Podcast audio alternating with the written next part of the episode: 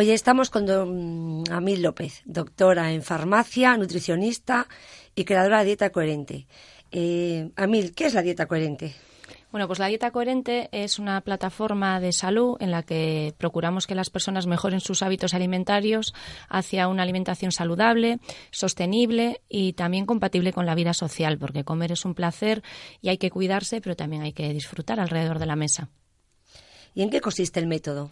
Bueno, pues es una eh, marca registrada tanto a nivel España como a nivel de la Comunidad Económica Europea, en la que eh, nos basamos en cinco comidas, cinco comidas equilibradas a nivel hormonal, en la que cada una de ellas tiene que haber alguna fuente de hidrato favorable, también proteína magra y también una grasa insaturada. De esta manera se equilibran las hormonas, se equilibra el apetito, la saciedad y se mejora también mucho la energía física y la motivación.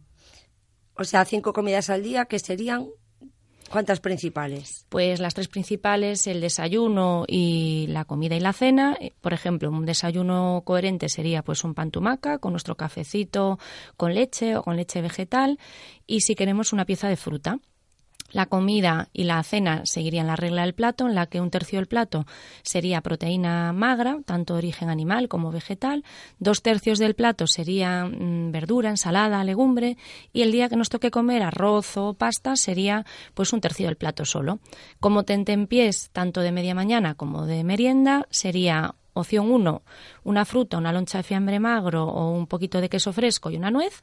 O eh, sería también eh, un bocadillito eh, de fiambre magro, de tofu, de hummus, de atún con piquillos, bueno, hasta donde nos lleve la imaginación. O sea que podemos comer de todo. No está prohibida las féculas. No, eh, de hecho, eh, una dieta tiene que tener los tres grupos de alimentos y el cerebro y en concreto el organismo se alimenta de glucosa. Entonces, tenemos que consumir hidratos de carbono, pero hidratos de carbono de bajo índice glucémico, como veremos en nuestro próximo programa. Muchas gracias, Amil. A vosotros.